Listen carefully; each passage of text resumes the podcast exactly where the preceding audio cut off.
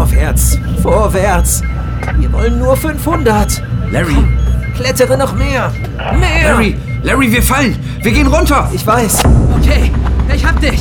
Ich hab dich. Don, los! Eine sehr intensive Geschichte im Podcast Human Minded, Folge 4 über Arland Williams. Eine Geschichte, die mich gar nicht mehr loslässt. Hallo, ich bin Christian derjenige, der besondere Geschichten sucht, findet und aufbereitet. Und je mehr ich diese kaum bekannten, aber eben doch besonderen Figuren aus der Weltgeschichte kennenlerne, desto öfter denke ich an Martin Luther King, an sein I Have a Dream. Human Minded. Wahre Geschichten vergessener Menschen. Name Williams. Vorname Arland Dean. Geboren Montag, 23. September 1935 in Mattoon, Illinois. Arland Dean Williams. Ein Menschenfreund. Wo endet der Leib? Wo beginnt die Seele? Mittwochvormittag, 13. Januar 1982. Arnold Williams telefoniert mit seiner Verlobten, Carol Biggs. Er arbeitet für die Federal Reserve, die US-Notenbank, die den amerikanischen Geldmarkt reguliert und dabei Banken beaufsichtigt. Williams erkundigt sich nach Carols Sohn. Und was hat er gesagt? Freut er sich auf Freitag, auf sein Geburtstagsdinner? Ja, ja, er freut sich. Bestimmt. Weißt du, Carol, wenn ich heute runterfliege, dann werde ich die Bank mir nichts, dir nichts dicht machen. Einfach so schließen. So viele unschuldige Menschen werden ihren Job verlieren. Ich werde sie verletzen. Hey, das ist nicht deine Schuld. Ich weiß, es ist mein Job, ja. Und ich werde es deswegen auch tun. Aber das macht es nicht leichter. Arland, warum musst du dich immer für andere verantwortlich fühlen? Ich wünschte, du könntest mal an dich denken. Ja, Schatz. Ich werde es überleben. Und dann haben wir ja das ganze Wochenende für uns. Vielleicht können wir dann mal konkreter über die Hochzeit sprechen. Ja, klingt gut. Aber wir sollten vorher deinen Sohn mit ins Boot holen, oder? Siehst du, schon wieder. Schon wieder sind andere wichtiger. Vergiss dich nicht. Sag mir Bescheid, wenn du in Tampa bist, okay? Kurz darauf checkt Williams ein am Washington National Airport. Air Florida Flug 90. Nach Fort Lauderdale mit Zwischenstopp in Tampa. Geplante Abflugzeit 14.15 Uhr. Aber man wird sich erheblich verspäten. Der Flughafen ist vorübergehend gesperrt. Ein heftiger Schneesturm aus Nordost hat Washington im Griff. Viele Behörden und Geschäfte schließen bereits am Mittag. Auf den Ein- und Ausfahrtsstrecken der Stadt bilden sich massive Staus in der verfrühten Rush-Hour. Es ist 14.45 Uhr. Die Startbahn am Washington National Airport ist von Schnee und Eis geräumt. Der Flugbetrieb soll wieder aufgenommen werden. Die Passagiere der Air Florida-Maschine sitzen seit mehr als einer halben Stunde in der Kabine. Nichts hat sich seitdem getan. Dann endlich die Nachricht. Meine Damen und Herren, hier spricht Ihr Kapitän. Mein Name ist Larry Wheaton. Gemeinsam mit dem ersten Offizier Roger Pettit werde ich Sie heute nach Florida fliegen. Unser Flugzeug wird jetzt noch einmal enteist und danach werden wir uns langsam Richtung Startbahn aufmachen. Männer zweier verschiedener Betriebe enteisen die Boeing 737 mit zwei verschiedenen Mischungen aus heißem Wasser und Propylenglykol. Man hatte ihnen zwei verschiedene Werte der Lufttemperatur genannt minus 2,2 Grad und minus 4 Grad. Die Mischung für die rechte Seite des Flugzeugs ist unzureichend. Zu wenig Glykol, um die Sensoren auf den Tragflächen bei tatsächlich minus 4 Grad vorschriftsmäßig zu enteisen. Um 15.25 Uhr fährt ein Flugzeugschlepper vor. Er soll die Boeing vom Gate schieben. Doch die Räder drehen durch, finden auf dem eisigen Boden keinen Halt. Gegen die Vorschriften starten die Piloten die Triebwerke. Die Schubumkehr soll ihnen helfen, vom Flugsteig zu kommen. Aber auch dieser Versuch, bei dem jede Menge Schneematsch aufgewirbelt wird, scheitert. Schließlich kommt ein Schlepper mit Schneeketten zum Einsatz. Und Air Florida Flug 90 rollt. So, dann auf nach Florida. Es bleibt uns nicht erspart. An Bord der Maschine befinden sich 79 Menschen. Neben Arland Williams sind es 73 weitere Passagiere sowie die beiden Piloten und drei Stewardessen. Es ist 15.38 Uhr. Die Enteisung der Boeing 737 ist mehr als eine halbe Stunde her. Der Schneefall ist wieder stärker geworden. Die Maschine nochmals zu enteisen würde allerdings noch mehr Verspätung bedeuten. Die Piloten entscheiden sich dagegen. Stattdessen hat Kapitän Wheaton eine Idee. Er fährt sehr nah an das Flugzeug vor ihnen heran. Eine Douglas DC-9. Seine Triebwerke sind unsere Föhne. Verstehst du? Die blasen uns mit ihrer Heißluft die Tragflächen wieder frei. Pünktlichkeit vor Sicherheit? Wagemut vor Vorsicht? Wheaton und Co-Pilot Pettit haben erst wenige Flüge im Schnee absolviert. Das Eisschutzsystem der Motoren ist nicht eingeschaltet. Um 15.57 Uhr startet die DC-9 vor ihnen. Es ist minus 4,4 Grad kalt.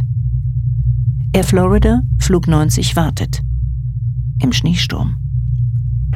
Bis der Tower die Startfreigabe erteilt und den Piloten zu verstehen gibt, sie mögen sich beeilen, denn der nächste Anflug auf Washington National Airport stehe unmittelbar bevor. Wenige Sekunden vor 16 Uhr beginnt der erste Offizier Roger Pettit den Startvorgang. Schnell bemerkt er, dass die Boeing nicht wie gewohnt Fahrt aufnimmt, dass sie holpert und dass die Instrumente offenkundig falsche Werte anzeigen. Larry, Gott, sieh dir das an. Das scheint nicht richtig zu sein, oder? Ah, das stimmt nicht. Ja, es sind 80. Na, nein, ich denke nicht, dass das richtig ist. 120? Ich weiß es nicht. Der Flieger braucht 800 Meter mehr als üblich, um von der Startbahn abzuheben. Und er braucht 45 statt der üblichen 30 Sekunden. Der Matsch auf den Tragflächen gefriert direkt wieder an den Kanten der Flügel und verlangsamt die Startgeschwindigkeit. Schließlich ist die Maschine in der Luft. Allerdings mit gedrosselter Kraft. Das Sicherheitssystem Stick Shaker lässt die Steuersäule heftig vibrieren. Es warnt die Piloten vor einem Strömungsabriss. In der Kabine brechen die Klappen der Gepäckfächer auf. Koffer und Reisetaschen fallen herunter. Arnold Williams, wie auch andere Passagiere um ihn herum, nehmen die Absturzhaltung ein. Kopf weit runter, Hände über den Kopf. Vorwärts, vorwärts. Wir wollen nur 500. Larry, Komm, klettere noch mehr. Mehr. Larry, Larry, wir fallen. Wir gehen runter. Ich weiß. Das Flugzeug erreicht eine Spitzenhöhe von nur 107 Metern. Danach fällt es ab. Um 16 Uhr und eine Minute, keine 30 Sekunden nach dem Takeoff, nach nur 1390 Metern in der Luft, kracht die Boeing 737 zunächst gegen die 14th Street Bridge, die Washington mit Arlington County, Virginia verbindet, streift einen LKW und sechs weitere Autos, reißt Autodächer auf und tötet dabei vier Menschen auf der Brücke. Anschließend stürzt das Flugzeug in den vereisten Potomac River und versinkt komplett. Allein ein Wrackteil vom Flugzeugheck schwimmt an der Wasseroberfläche, 60 Meter vom Ufer entfernt. Fünf Menschen klammern sich genau daran, an diesen Rest des Hecks. Auch Arland Williams. Und mit ihm die Passagiere Patricia Felsch, Joe Stiley und Priscilla Tirado sowie Kelly Duncan, eine der drei Flugbegleiterinnen. Sie bläst die einzige Schwimmweste, die ihnen geblieben ist, auf und streift sie der schwer verletzten Patricia Felsch über. So, komm, langsam. Kopf hier durch, ja? Arm hoch, höher. Komm, das schaffst du. Näher am Ufer treibt Bert Hamilton, der sechste Überlebende. Er kann sich gerade so über Wasser halten, umgeben von Kerosindunst. Roger Olean, Blechschlosser im St. Elizabeth Hospital, Washington, ist auf der beschädigten Brücke. Er hat, wie so viele an diesem Tag, früher Feierabend gemacht und sich durch den Stau gequält. Gerade erst ist er an der 14th Street Bridge angekommen. Er fackelt nicht lange und rennt die Flussböschung hinunter. Warum kehren manche Menschen Not und Elend den Rücken und andere nicht? Olean springt ins eiskalte Wasser, um zu helfen. Doch er kommt nicht weit. Vielleicht zehn Meter. Die Eisschollen versperren ihm den Rettungsweg. Militärbeamte aus dem Pentagon ziehen Olean zurück ans Flussufer. Sir! Seine Kleidung ist eisbedeckt. Sir, seien Sie vernünftig! Wir müssen auf die Küstenwache warten! Doch die Küstenwache ist gerade mit dem Eisbrecher Capstan an einem anderen Einsatzort. Olean schnappt sich eine Leine, bindet ein Überbrückungskabel für Autobatterien daran und geht noch einmal ins Wasser. Er hat keine Chance. Wieder ziehen sie ihn an Land. Die ersten Krankenwagen erreichen die Absturzstelle, nachdem sie im Verkehrschaos teils über Gehwege gerast sind. Sanitäter steigen in ein Schlauchboot und versuchen so an die Überlebenden heranzukommen. Auch sie schaffen es nicht durch das Eis. Arland Williams ermutigt Patricia, Joe, Priscilla und Kelly durchzuhalten, nicht loszulassen. Sie beten gemeinsam.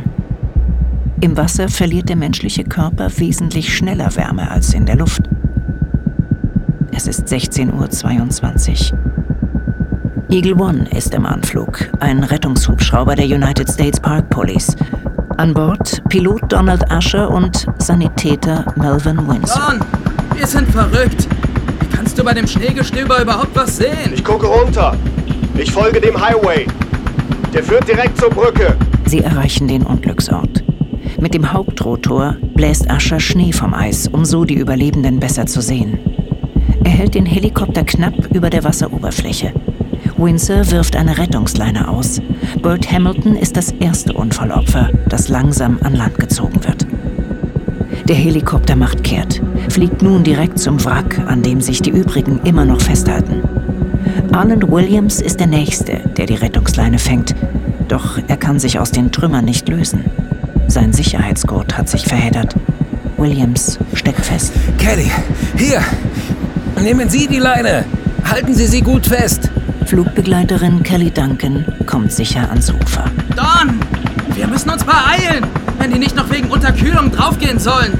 Der nächste Anflug auf das Wrack. Windsor lässt nun zwei Rettungsleinen runter. Die verletzte Nikki Felch hält sich an der ersten Leine fest.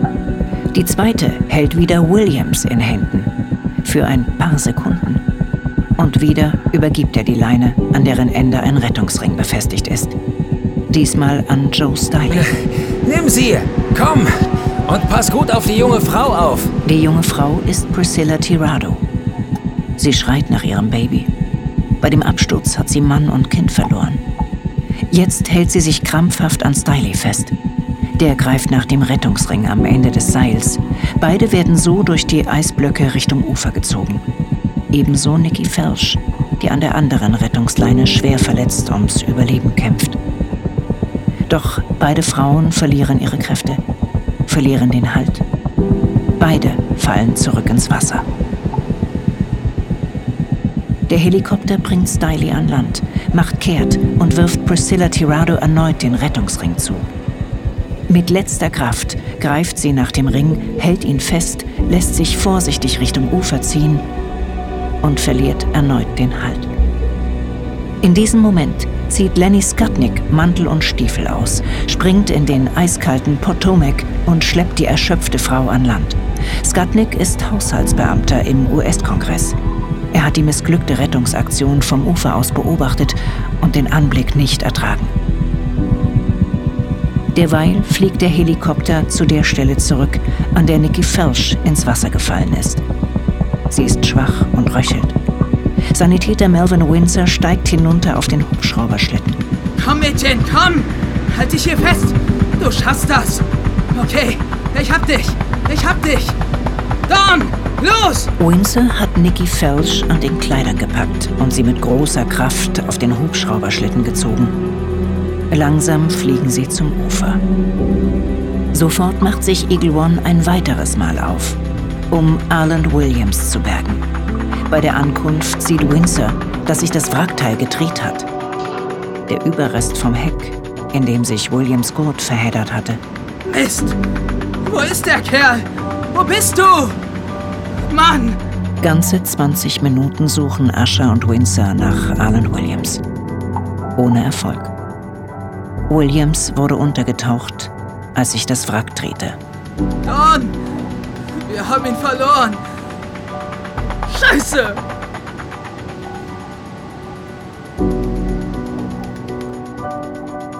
Um 17 Uhr, als es dunkel wird, ist die Suchaktion beendet. 74 der 79 Menschen an Bord sind tot. Williams ist laut Gerichtsmediziner der einzige unter ihnen, der durch Ertrinken gestorben ist. Arland Dean Williams, ein vergessener Mensch, dem es nicht nur um sein eigenes Leben ging.